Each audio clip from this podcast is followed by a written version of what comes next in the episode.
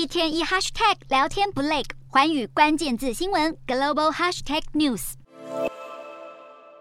位于中南半岛的寮国，水资源丰富，全国有将近八十座水坝，密度更高居东南亚第一。近年来，寮国积极的发展水力发电，并将生产的电力出口至邻近的泰国、越南、柬埔寨等国家，出口电力事业就占了该国 GDP 的十五趴。但这些收益却只有少许回馈给水坝周边居民。而且，就算水力发电是重要的再生能源，不会产生碳排放，建水坝这件事本身无可避免会改变生态环境。目前，寮国政府正在兴建全国最大的龙坡邦水坝，预计要迁移一万人，工程非常浩大。加上龙坡邦水坝的末端是另一座新建中的水坝上游，等于河流被重复多次拦截，势必造成水文改变。二零一八年，寮国还曾经发生水坝溃堤事故，这些都是备受关注的议题。只是龙坡邦水坝的发电量预计可以超过十四亿瓦，建成后将是辽国最大的水电站。当局已经紧锣密鼓地展开建设，预计龙坡邦水坝二零二七年就可以正式落成。